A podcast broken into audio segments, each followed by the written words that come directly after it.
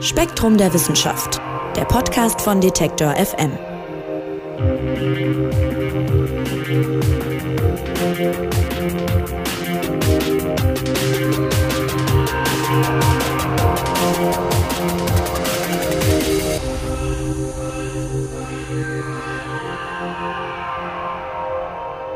Hallo und herzlich willkommen zur zweiten Ausgabe unseres Spektrum-Podcasts. Wir sprechen über die Juni-Ausgabe von Spektrum der Wissenschaft. Die gibt es ab heute am Kiosk und natürlich auch online zu lesen. Ja, und das Titelbild des neuen Hefts, das sieht so ein bisschen aus, finde ich, wie ein Albumcover von einer Indie-Band oder irgendwie ein Plakat für eine Ausstellung mit moderner Kunst. Auf so violettem Hintergrund ist da nämlich ein goldenes Objekt das so eine ziemlich abgefahrene geometrische Form hat, fast schon exotisch und der Spektrum-Titel verspricht dann auch exotische neue Mathematik, der Siegeszug der tropischen Geometrie. Und was das sein soll, tropische Geometrie, das klären wir mit der verantwortlichen Redakteurin, mit Manon Bischoff. Hallo. Hallo. Ja, Manon, wie kann denn Geometrie tropisch sein? Wie kommt es zu dem Namen? Äh, der Name kommt tatsächlich äh, daher, dass einer der größten oder einer, der große Fortschritte gebracht hat auf dem Bereich Brasilianer ist und die, Franzose, äh, die französischen Forscher ihm damit Tribut zollen wollten und das deswegen tropische äh, Geometrie genannt haben. Ach, wirklich wegen der Tropen, wo er sozusagen herkommt? Genau. Ach, Wahnsinn, ja, okay. So, und das Feld der tropischen Geometrie, das ist noch vergleichsweise jung und soll unerwartete Geheimnisse lüften, könnte man sagen. Und da war ich als Mathe-Laie schon äh, geflasht, weil, dass das heute überhaupt noch geht, dass ein neues Feld in der Mathematik irgendwie auf einmal aufkommt, das fand ich schon mal krass. Wie ist denn die tropische Geometrie entstanden? Äh, die tropische Geometrie ist im Prinzip dadurch entstanden, dass man versucht hat, geometrische Probleme zu lösen und der direkte Weg eben nicht zur Lösung geführt hat. Also einfach nur irgendwas zu versuchen auszurechnen, hat nicht funktioniert. Und da muss man sich eben neue Wege überlegen. Und äh, einer der Ansätze ist, erstmal vereinfachen wir das Problem, brechen das aufs Wesentliche herunter. Vielleicht fällt uns dann irgendwas ein. Und die tropische Geometrie ist im Prinzip genau das. Also anstatt eine super komplizierte Form, die möglicherweise auch hochdimensional ist, zu betrachten, projiziert man das ganze Problem herunter und hat am Ende nur noch Striche übrig. Und äh, das macht es natürlich viel einfacher. Okay, also man vereinfacht sich das Rechnen im Grunde, oder? Genau, ja. Okay, so wie ich das verstanden habe, geht es äh, relativ viel um Umwege. Also was ist denn, vielleicht kannst du das kurz nochmal erklären, das Prinzip dahinter? Im Prinzip ist der Umweg eben, dass man in der algebraischen Geometrie, das ist die, die man aus der Schule jetzt, sage ich mal, kennt, wo man ähm, eine relativen Polynom gegeben hat und äh, dazu die, die Kurve zeichnen soll. Das ist wenn man das halt eben immer komplizierter betreibt, dass es halt ziemlich schwierig wird und man anstatt halt eben diesen genauen Weg zu gehen und in der algebraischen Geometrie zu bleiben, einfach sagt, okay, äh, ich mache jetzt einen Umweg, ich gehe über die tropische Geometrie und versuche dadurch mein Problem zu lösen. Hm. Das kann ich schon mal sagen, für mich als Laien äh, das war ziemlich kompliziert, das zu lesen, diesen Artikel. Äh, du bist Physikerin, hantierst also im Gegensatz zu mir viel öfter mit Zahlen und Formeln, aber du hast mir verraten, auch du musstest dich ganz schön reinkämpfen in das Thema, sag ich mal. Ähm, du hast es dir unter anderem von einem Wissenschaftler im Café erklären lassen. Genau, ja. Also da bin ich auch immer noch dankbar, dass äh, Professor Helge Rudert von der Uni Mainz sich mit mir getroffen hat und äh, wir uns in einem Café in Mainz unterhalten konnten darüber und ganz viele Zettel dabei hatten und gestöbert haben und versucht haben, meine, also er hat versucht, meine Fragen zu beantworten, damit äh, ich das Thema auch wirklich durchsteige und mit, das mit richtig. ganz vielen Formeln im Café dann, ja? Genau, ja. Jetzt hast du das Prinzip schon so ein bisschen verraten und äh, ich sag mal kurz, wie ich es verstanden habe. Also, man will was rausfinden und das ist aber zu kompliziert. Und deshalb macht man zum Beispiel äh, anstatt zwei Zahlen zu addieren, rechnet man einfach mit der größeren weiter. So habe ich es verstanden aus diesem einen Infokasten. Äh, genau das passiert im Prinzip, ja. Also. Äh okay, also das heißt, äh, es klingt absurd für mich jetzt, der sich nicht viel damit beschäftigt. Ich, ich nehme mal ein einfaches Beispiel. 2 plus 3 wäre also eigentlich 5, aber ich rechne dann einfach mit 3 weiter, ja? Und kann trotzdem irgendwie ein vernünftiges Ergebnis bekommen? Im Prinzip geht es hier ja um geometrische Objekte. Das heißt, ich äh, mache nicht irgendeine Re Rechenoperation und gucke, was danach rauskommt, okay. sondern, ähm, sondern ich schaue mir die, die geometrischen Objekte an. Und es ist nicht so, dass die tropische Geometrie eins zu eins dasselbe ist, wie was die algebraische Geometrie kann oder Geometrie generell, sondern die teilen nur einige Eigenschaften. Aber das ist schon eigentlich ziemlich überraschend, dass dadurch, dass man das so einfach herunterbricht, dass es immer noch Eigenschaften gibt, die in beiden gleich sind. Also wenn man zum Beispiel zwei super komplizierte äh, algebraische Kurven gegeben hat und wissen möchte, in wie vielen Punkten die sich schneiden, dann kann man anstatt das sehr, sehr aufwendig zu berechnen, könnte man auch einfach die ähm, tropischen Kurven sich anschauen, die sich sehr, sehr viel einfacher gestalten und da die Schnittpunkte berechnen. Ah ja, okay.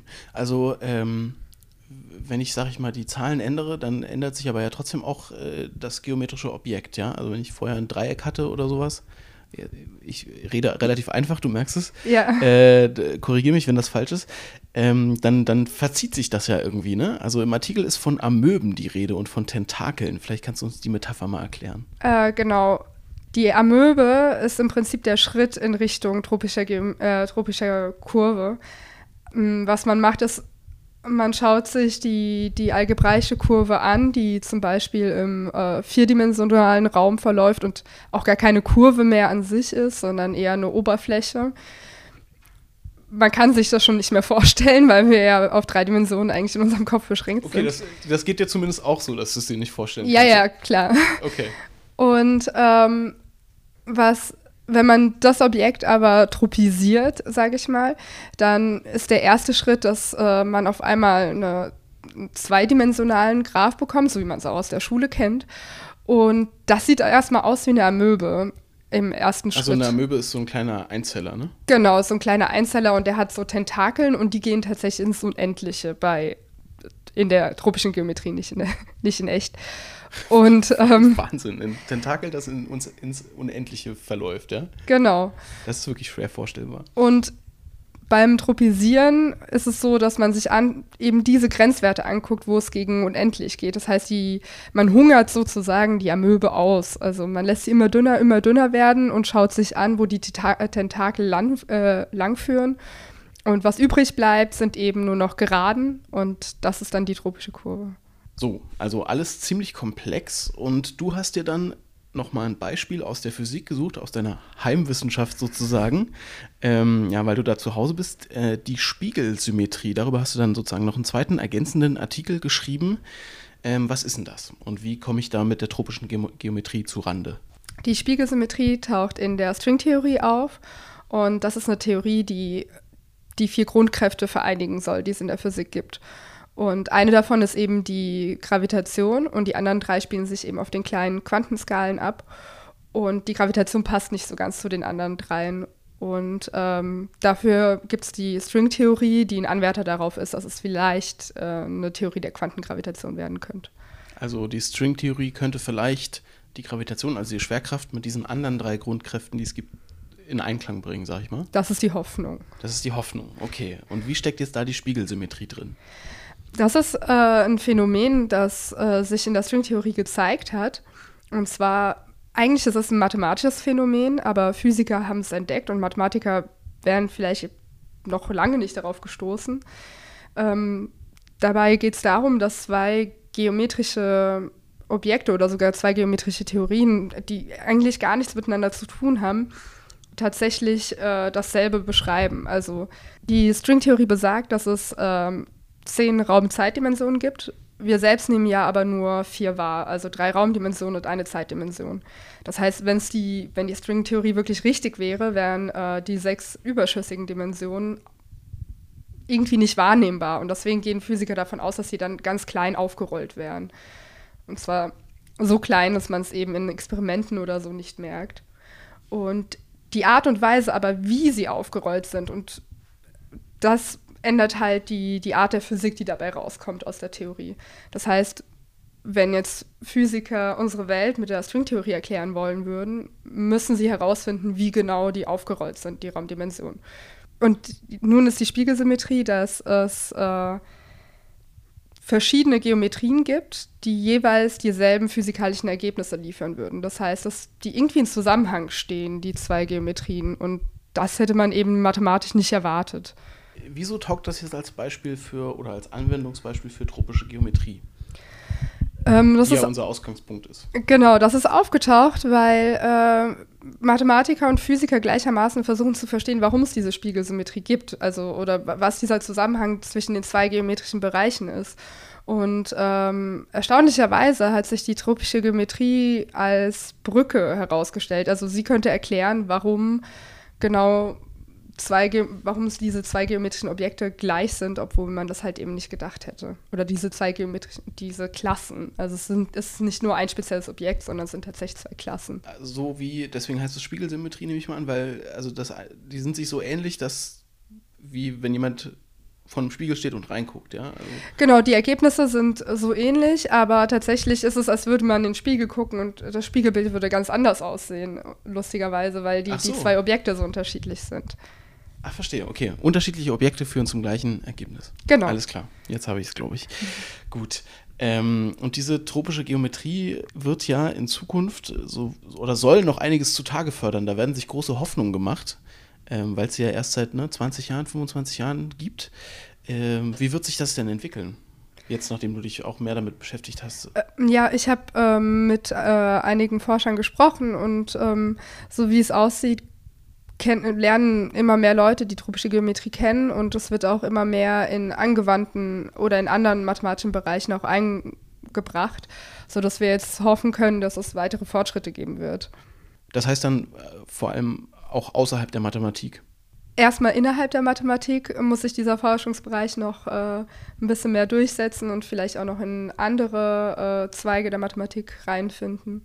Und äh, ja, aber dadurch, dass Mathematik ja auch viele Anwendungen in anderen Forschungsbereichen findet, könnte die tropische Geometrie auch dort weiterhelfen. Tropische Geometrie, ein recht junges Feld der Mathematik, das aber noch eine Menge Erkenntnisse bringen soll in Zukunft. Und wer genauer wissen will, wie die Mathematik dahinter funktioniert, im Heft gibt es das Thema noch etwas ausführlicher und mit Grafiken und den Formeln dazu. Und ich sage erstmal vielen Dank, Manon Bischof, für den ja, Versuch, mir das zu erklären. Dankeschön. Und gleich sprechen wir über das ziemliche Gegenteil von tropisch, Gletscher in der Antarktis nämlich. Wobei, da wird es ja auch immer wärmer und das stellt die Wissenschaft vor einige Herausforderungen.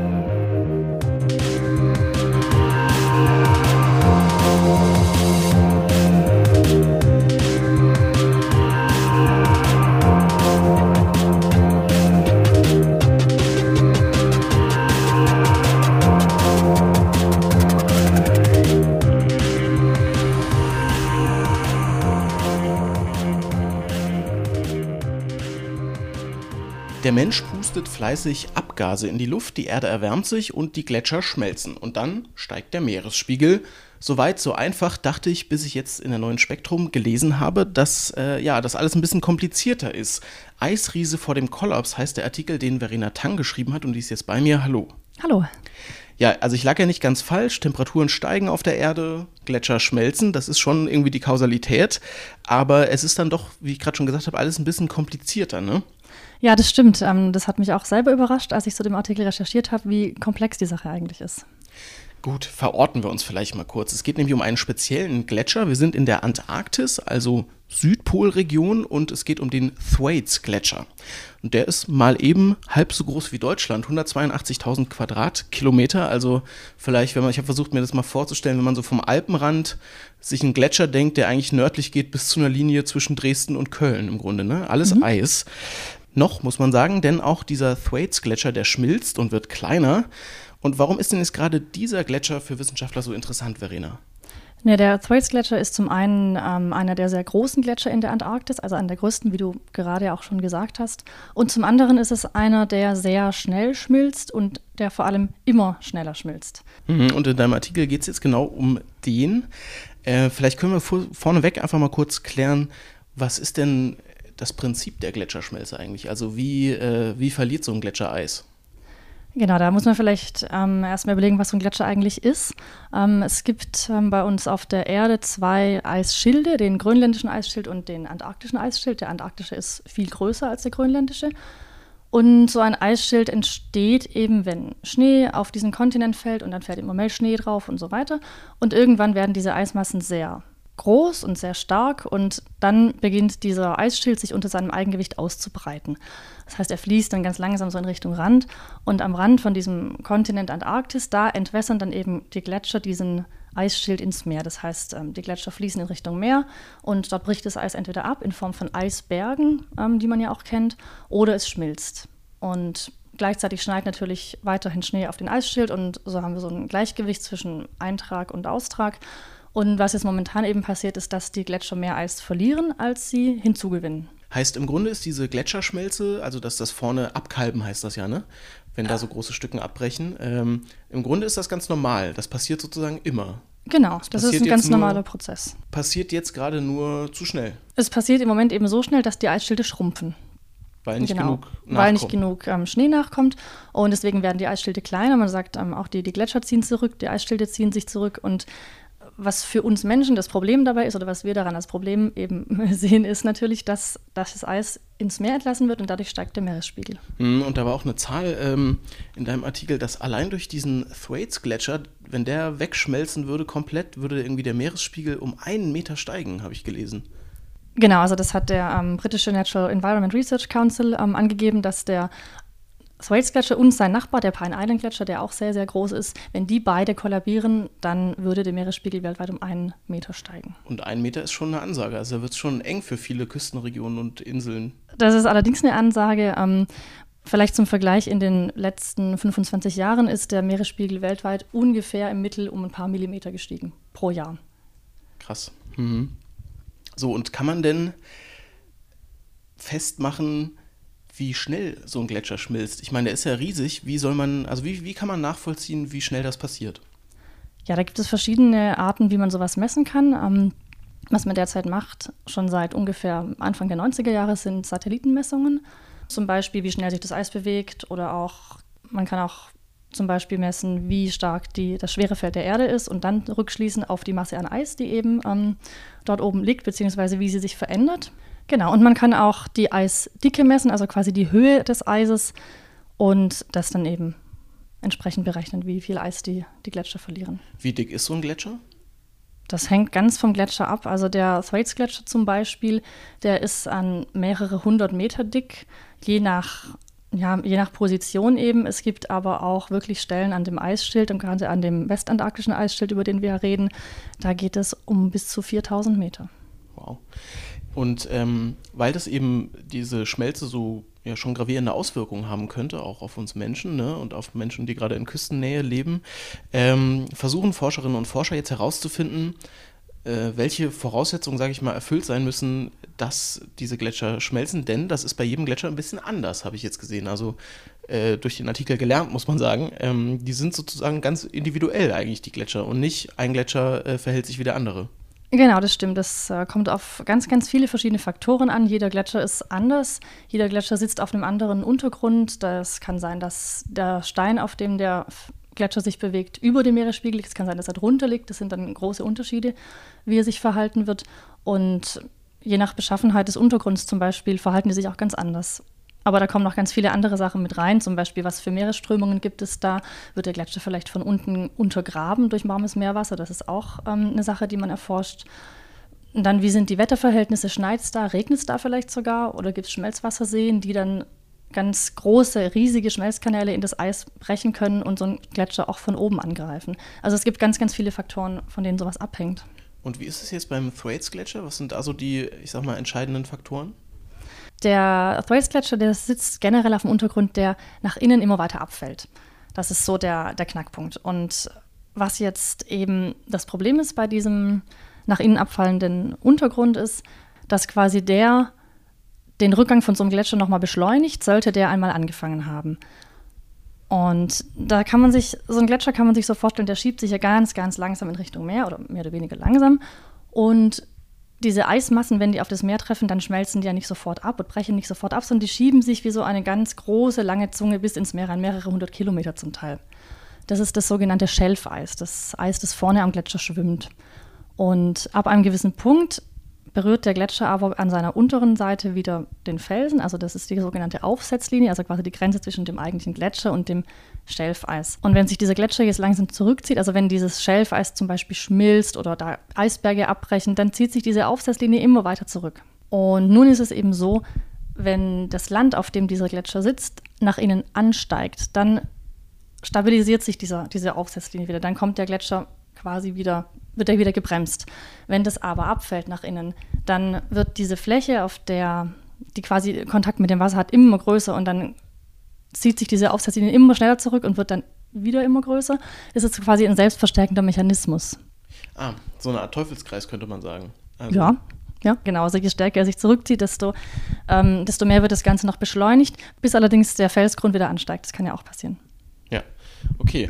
Also ähm, das ist das Problem und dann gibt es jetzt bei der Untersuchung des Ganzen etwas, das die Fachwelt, habe ich jetzt gelernt, MISI nennt. Was ist das denn? Das ist genau das. Also das praktisch. Ach so. Genau. Gut. Alles klar. Und dann gibt es noch äh, so ein bisschen, äh, klingt so ein bisschen wie so ein äh, Cartoon-Pärchen, Misi und äh, Mickey. Mickey M-I-C-I. Was ist das denn? Genau, das ist noch ein ganz anderer Prozess, der allerdings auch beim Toys Gletscher eine Rolle spielen könnte. Und da sind sich die Forscher eben uneins und das macht das Ganze jetzt auch so unvorhersagbar, sage ich mal. Was äh, ist denn Mickey, bevor wir klären, ob es stimmt? genau, Mickey ist noch ein anderer Prozess, der sich auch wieder selbst verstärkt, also ähnliche, ähm, ähnliche Brisanz. Und da geht es aber jetzt nicht darum, um einen Gletscher, der ein Schelfeis hat, sondern da geht es um einen Gletscher, der bereits sein Schelf verloren hat, zum Beispiel durch Schmelze oder durch Abbruch. Und da geht es auch wieder um Gletscher, die eben auf einem felsigen Untergrund sitzen, der unter dem Meeresspiegel liegt. Ganz wichtig. Und wenn der eben sehr weit runter liegt, dann hat er eine sehr hohe Abbruchkante. Also da ist der Grenzwert ungefähr bei 90 Metern, sagen die Wissenschaftler. Das heißt, wenn quasi 90 Meter hohe Eisabbruchkanten über das Meer hinausragen, dann brechen die in sich zusammen. Weil sie zu schwer sind. Weil sie zu schwer sind. Mhm. Genau, ganz einfach. Nun ist es auch hier wieder so, wenn die dann abbrechen und dann in der Folge eine noch höhere Eiskante freisetzen, dann ist es natürlich wieder so ein Teufelskreis, wie du vorhin gesagt hast, so schön. Genau, und dann würden also wirklich dominoartig riesige Eisberge ins Meer stürzen. Das ist eine ganz grauenhafte Vorstellung. Also man, man, vielleicht war jemand auch schon mal an so einem Gletscher und hat gesehen, wie da so eine riesige Eisberge ins, ins Wasser stürzen. Das ist ein unglaubliches Szenario. Das ist wahnsinnig beeindruckend und auch wahnsinnig furchterregend. Klingt, als hättest du selber schon mal gesehen in echt? Ja, ich habe das in Südamerika mal gesehen und das war wirklich sehr, sehr beeindruckend. Wobei diese Gletscher oder diesen Gletscher, den ich da gesehen habe, der ist ja winzig im Gegensatz zu so einem riesigen Thwaites-Gletscher. Mhm. Ja, okay. Und ähm, du hast schon angedeutet, ähm, Miki, dieses Phänomen, was du gerade beschrieben hast, mit den Abbruchkanten, das ist äh, umstritten. Und das hatte ich auch beim Artikelschreiben tatsächlich fast so ein bisschen reingeritten, ne? Hast du erzählt? Ja, tatsächlich. Also gut, es ist ja in der Wissenschaft so, es gibt immer wieder neue Erkenntnisse und dann muss man eben ähm, seine, seine Erkenntnisse anpassen. Und es war tatsächlich so, dass ich schon beim Arbeiten an dem Artikel war und es gab da eine ganz zentrale Studie von 2016, die hat eben berechnet, wie stark könnte oder wie viel Eis könnte in der Antarktis in den nächsten Jahrzehnten schmelzen und wie stark würde dadurch der Meeresspiegel ansteigen. Unter verschiedenen Szenarien. Und die haben eben als ganz zentralen Mechanismus auch diesen Mickey-Mechanismus beim Thwaites-Gletscher in, in diese Studie mit einbezogen und haben dann vorhergesagt, um wie viel Zentimeter der Meeresspiegel in Zukunft steigen wird. Und es war eine ganz äh, erschreckende Vorhersage. Deswegen ging die Studie auch ganz viel durch die Presse. Sie haben gesagt, dass bis zum Jahr 2100, also jetzt in ungefähr 80 Jahren, der Meeresspiegel weltweit bis um einen Meter steigen würde. Jetzt kam, während du geschrieben hast, eine Studie raus, die das Gegenteil sagte oder das zumindest eingeschränkt hat? Oder was war das Problem? Es kam eine neue Studie heraus und die hat sich genau diese Studie von 2016, über die ich gerade gesprochen habe, ähm, als Grundlage genommen und hat das Ganze neu berechnet. Die haben quasi die Studie neu aufgestellt. Die haben gewisse statistische Methoden angewandt, um die Datenbasis zu erweitern. Und sie haben auch aktuelle Satellitendaten, ähm, eben aktuelle Messungen zwischen den Jahren 1992 und 2017 mit einbezogen, wie stark die Gletscher tatsächlich geschmolzen sind. Und kamen dann zu einem anderen Ergebnis. Und zwar haben sie herausgefunden, dass bis zum Jahr 2100 der Meeresspiegel höchstwahrscheinlich maximal um 30 bis 40 Zentimeter steigt. Und das unter dem Worst-Case-Szenario, wenn die CO2-Emissionen weiterhin genauso ansteigen wie bisher. Also ein Drittel von der anderen Studie, könnte man sagen, ne? der Meeresspiegel. Die haben gesagt, ein Meter und hier so 30 bis 40 Zentimeter. Genau, so ein Drittel bis die Hälfte. Ist jetzt keine Entwarnung, aber ist halt schon ein anderes Ergebnis, ne? Es ist ein anderes Ergebnis. Es ist keine Entwarnung, es ist noch genauso erschreckend. Aber es relativiert das Ganze tatsächlich ein bisschen. Was aber noch, interessanter ist an der Studie, ist, dass sie eben auch ähm, sich um diesen Mechanismus gekümmert haben. Und was ich gerade gesagt habe, war das Ergebnis ohne den Mechanismus, diesen Mickey-Mechanismus, denn sie haben Berechnungen gemacht mit und ohne diesen Mechanismus, eben weil er umstritten ist. Allerdings haben sie berechnet, dass auch, selbst wenn sie diesen Mechanismus mit einbeziehen, der Anstieg ungefähr 45 Zentimeter beträgt bis zum Jahr 2100. Stand jetzt ist nicht geklärt, ob es dieses Mickey gibt oder nicht. Genau, also ich meine, es ist ein physikalisches Prinzip, aber ob es tatsächlich jetzt stattfindet, das weiß man nicht. Und ähm, das liegt zum Beispiel auch daran, dass es weltweit eben keine Gletscher gibt, die so große Abbruchkanten haben. Es gibt eine Ausnahme, der Jakobshafen-Gletscher in Grönland, der ist ungefähr so hoch und der schmilzt und bricht sehr, sehr schnell ab und zieht sich sehr schnell zurück. Und es gibt eben Wissenschaftler, die sagen, das ist eben dieser Mechanismus, der den Gletscher so schnell zurückziehen lässt. Und es gibt andere, die sagen, nein, es liegt an anderen Gegebenheiten. Und das Ganze zeigt einfach auch, dass es noch so viele physikalische Prozesse gibt, die an diesen Gletschern einfach noch unklar sind. Also wo man einfach noch sehr viel nicht weiß, obwohl man schon sehr viel herausgefunden hat, wo man einfach noch viel machen muss. Ja, weil gerade der Thwaites-Gletscher, den du im Artikel auch beschreibst, der wird ja global gesehen schon, weil er so groß ist, äh, eine Schlüsselrolle spielen, wenn wir über Gletscherschmelze und Klimawandel reden und Meeresspiegel, der steigt, je nachdem, äh, wie viel er dann abschmilzt. Ähm, und er wird ja jetzt auch nochmal, ich sag mal, mehr unter Beobachtung stehen von Forscherinnen und Forschern. Wie denn? Ja, es gibt ein internationales Projekt, das jetzt im Oktober 2018 gestartet ist, die International Thwaites Gletscher Collaboration. Die haben äh, zwei große amerikanische und britische Forschungseinrichtungen zusammen ins Leben gerufen. Und da werden sehr viele Wissenschaftlerinnen und Wissenschaftler innerhalb von fünf Jahren alles Mögliche am Thwaites-Gletscher erforschen. Die werden dort zum Beispiel das Eis direkt untersuchen, zum Beispiel mit Bohrungen, indem man dann mehr herausfinden kann über die Beschaffenheit von dem Eis. Die werden zum Beispiel kleine unbemannte U-Boote unter den Gletscher schicken, die eben mehr darüber hinausfinden wollen, was dort unten passiert. Da kommen auch Flugzeuge zum Einsatz, die mit Radar eben den Gletscher vermessen, die und dann eben Aussagen darüber treffen, wie der Untergrund beschaffen ist und wie der Gletscher beschaffen ist, wie die Dicke ist, etc. Äh, sie werden Stationen dort installieren, die verschiedene Parameter messen, wie zum Beispiel die Temperatur überhaupt, wie ist das Wetter dort, ähm, aber auch Sonden im, im Meer drin haben, die zum Beispiel den Druck, den Salzgehalt, die Dichte, die Wassertemperatur und so weiter, dass man einfach mehr über die Meeresströmungen rausfindet, dass man mehr über die Prozesse in der Aufsetzlinie auch rausfindet und dass man auch mehr darüber hinaus findet, wie funktioniert jetzt eigentlich dieses Schmelzen und dieses Kalben und dieser Eisfluss in Richtung Meer. Der Thwaites-Gletscher wird also in Zukunft nochmal, ja, ich sag mal, ordentlich unter die Lupe genommen. Genau. Gut so, muss man sagen, denn nochmal, der Meeresspiegel könnte allein durch das Abschmelzen dieses Gletschers um einen Meter steigen. Verena Tang war so nett, uns das Ganze ein bisschen näher zu bringen. Den ganzen Artikel gibt's dann im neuen Spektrumheft und ich sag vielen Dank, Verena. Dankeschön. Und wir sprechen gleich über Schleim, Galle und Blut. Es wird aber nicht eklig, sondern eher historisch. Hippokrates, den kennt man vom Hippokratischen Eid. Der antike Arzt, der gilt vielen als Vater der modernen Medizin und er hat sich eben auch viel mit der Wirkung von Körpersäften wie Blut, Galle und so weiter beschäftigt. Was er der Medizin noch alles hinterlassen hat, darüber sprechen wir gleich.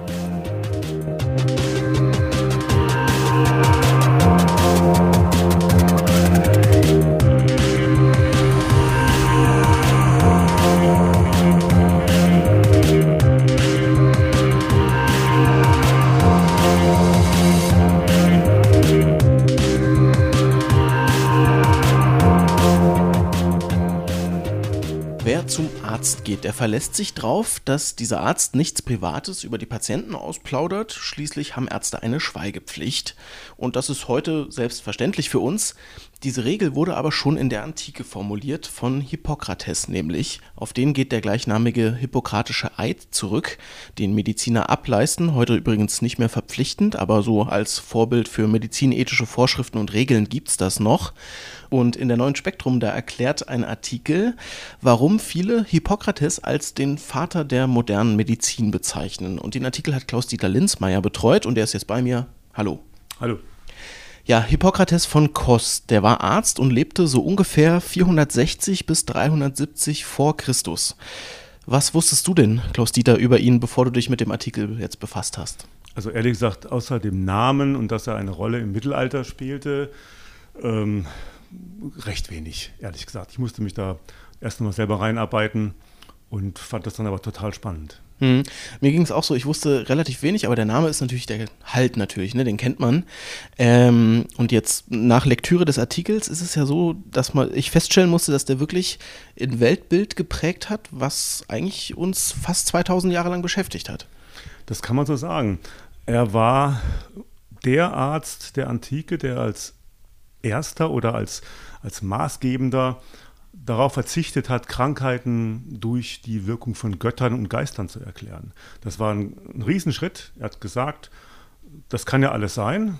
Götter gibt es bestimmt. Er selber war ein Anhänger des Asklepios, des Heilgotts. Aber spielt für meine Funktion als Arzt keine Rolle, denn wahrscheinlich hat es doch irgendwelche natürlichen Ursachen, dass ein Mensch krank wird. Und äh, die hat er versucht jetzt nicht zu erforschen, sondern sagen wir mal eher durch Beobachtung in ein System zu bringen, mit dem er dann praktisch arbeiten konnte. Heißt, er hat auch versucht, ähm, ich sag mal, Voraussagen zu treffen über einen Krankheitsverlauf. Das ist ja heute auch noch eine große Aufgabe von Ärzten. Ne? Da gibt es dann große Studien, äh, wo man dann irgendwie rausfinden kann, wie ein, ich äh, gibt ja so fünf Jahresverläufe oder so prognostizierte. Ja, ja. Und äh, Prognostik war tatsächlich damals auch wichtig für Ärzte, ne? auch fürs Ansehen. Prognostik war sogar extrem wichtig, aber in einem ganz anderen Sinne. Denn ähm, letztlich waren die Mittel ja beschränkt, die man hatte. Also es gab Vorstellungen, oder hat Hippokrates und später dann eben Galen, haben Vorstellungen entwickelt, wie Krankheit entsteht, ähm, was da zusammenkommen muss und wie man sie auch bekämpfen kann. Aber die wesentlichen Maßnahmen waren erst einmal die Lebensführung eines Menschen zu korrigieren. Man stellt sich mal vor, heute würde ein, jemand mit Diabetes zum Arzt gehen und der würde ihm zuallererst erklären, sie müssen abnehmen oder sie müssen sich mehr bewegen und dann erst über Medikamente nachdenken. Und damals war es vermutlich andersrum. Zuerst wurde mal geguckt, wie lebt ein Mensch und dann wurde geschaut, was kann man dem vielleicht an Hilfsmitteln, an Arzneien geben ja, und das war doch letztlich sehr beschränkt. Und ähm, daher war es ganz wichtig für das Renommee eines Arztes, dass er richtig voraussagen konnte, wie sich eine Krankheit entwickelt. Selbst wenn der vorausgesagt hat, dieser Mensch wird sterben, dann trug das trotzdem zu seinem Renommee bei, auch wenn er nicht heilen konnte. Er hat sozusagen angefangen, Hippokrates, ähm, sich auf im weitesten Sinne Umwelteinflüsse also sich die anzuschauen für die, für die Diagnosen. Ja? Genau. Also wenn man sowas sagt wie äh, bei uns heute, keine Ahnung, Abgase, die uns krank machen oder meinetwegen Ernährung, hast du selber schon angesprochen, ja, Diabetiker oder sowas. Haben wir diese, wirklich diesen Blick auf das Außen und Krankheiten kommen nicht irgendwie von oben von den Göttern oder von innen aus dem Menschen raus? Haben wir das wirklich von Hippokrates? Also er hat es auf jeden Fall ähm, sich zu eigen gemacht, diese Sichtweise. Ja. Es gab eben diese, diese Sichtweise der, der magischen Krankheitserklärung, auch noch zu seiner Zeit ähm, und auch noch später natürlich. Aber Hippokrates hat eben gesagt, ähm, Mensch wird krank, weil beispielsweise die Jahreszeit mit seiner persönlichen Konstitution ungünstig zusammenwirken oder ist das Falsche oder all diese Dinge. Also er hat, er hat durch Beobachtungen ähm, versucht, sich die Krankheit zu erklären und da spielte die Umwelt und da waren eben so Sachen wie Winde. Ja, also man, manches klingt für uns jetzt natürlich ein bisschen skurril, ja, mhm. also äh, Nordwind, Südwind, keine Ahnung. Ähm, aber die Winde waren sehr wichtig, ob, er, ob das Klima trocken oder, oder feucht ist. Ähm, und dann eben diese Ernährungsgewohnheiten. Also das, das waren äußere Einflüsse, die auf den Menschen, auf den Körper einwirken, die er in den Vordergrund seiner Diagnostik gestellt hat.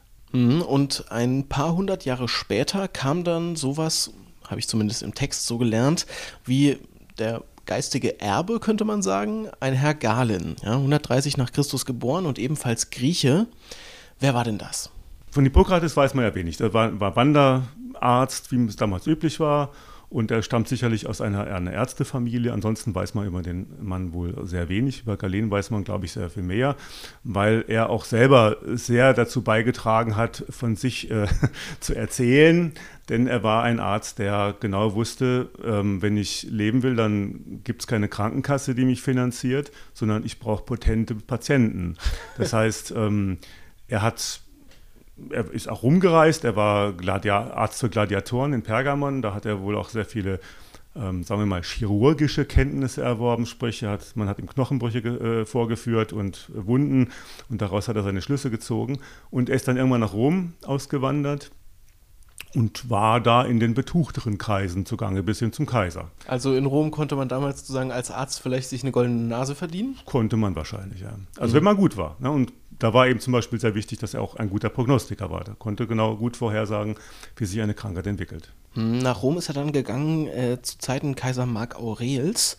Wieso gab es denn diesen, ich sag mal, Transfer von griechischen Ärzten nach Rom? War einfach, weil Rom da schon der Nabel der Welt war, oder? Äh, Rom war natürlich der Nabel der Welt, aber es war auch so, dass in Rom ähm, man die Griechen und ihr Wissen äh, sehr schätzte. Deswegen, die Römer hatten beispielsweise gerne griechische Hauslehrer. Ne? Das waren dann Personen, die man anwarb. Es konnten auch Sklaven sein, die man sich gekauft hat auf dem Markt. Ähm, griechische Gelehrte waren sehr geschätzt im, im, im Römischen Reich und vor allen Dingen in der Hauptstadt Rom. Mhm. Und von Rom verbreitete sich ja auch diese Medizin nach, sage ich mal, Vorbild von, von Galen und Hippokrates auch noch weiter über die nächsten Jahrhunderte. Wie kommen wir denn heute dazu, noch so viel über die beiden zu wissen?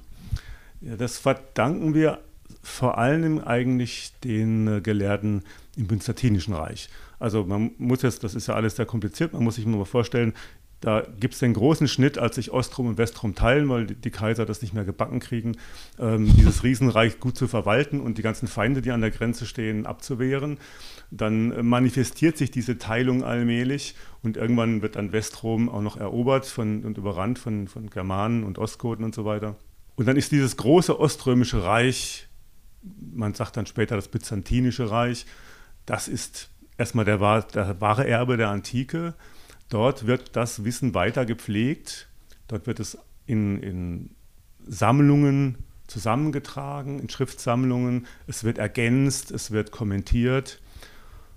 Während im Westen zunächst mal nur so ein rudimentärer Bestand noch ist, auf den die ähm, westlichen Ärzte zurückgreifen können.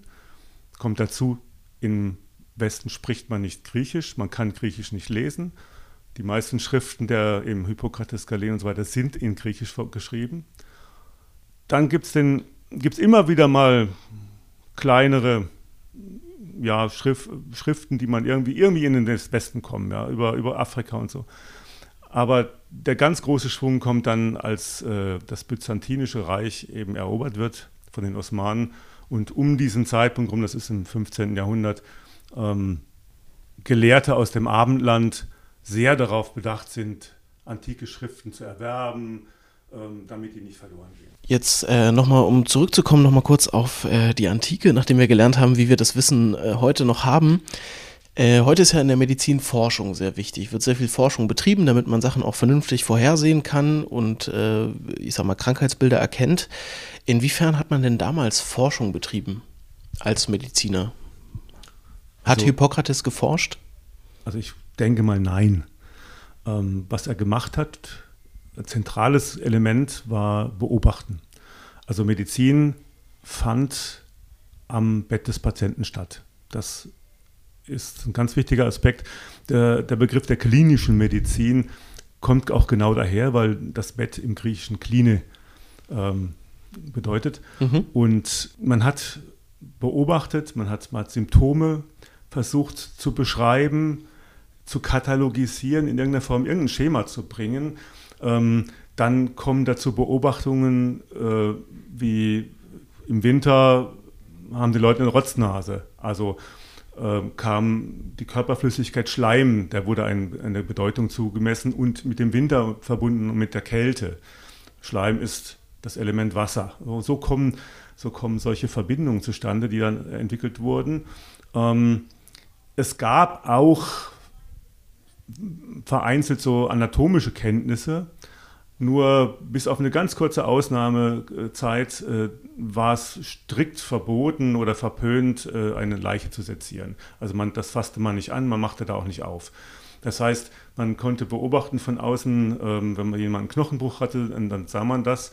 Und äh, es wurden mitunter auch mal Tiere seziert. Also Galen zum Beispiel hat Tiere seziert.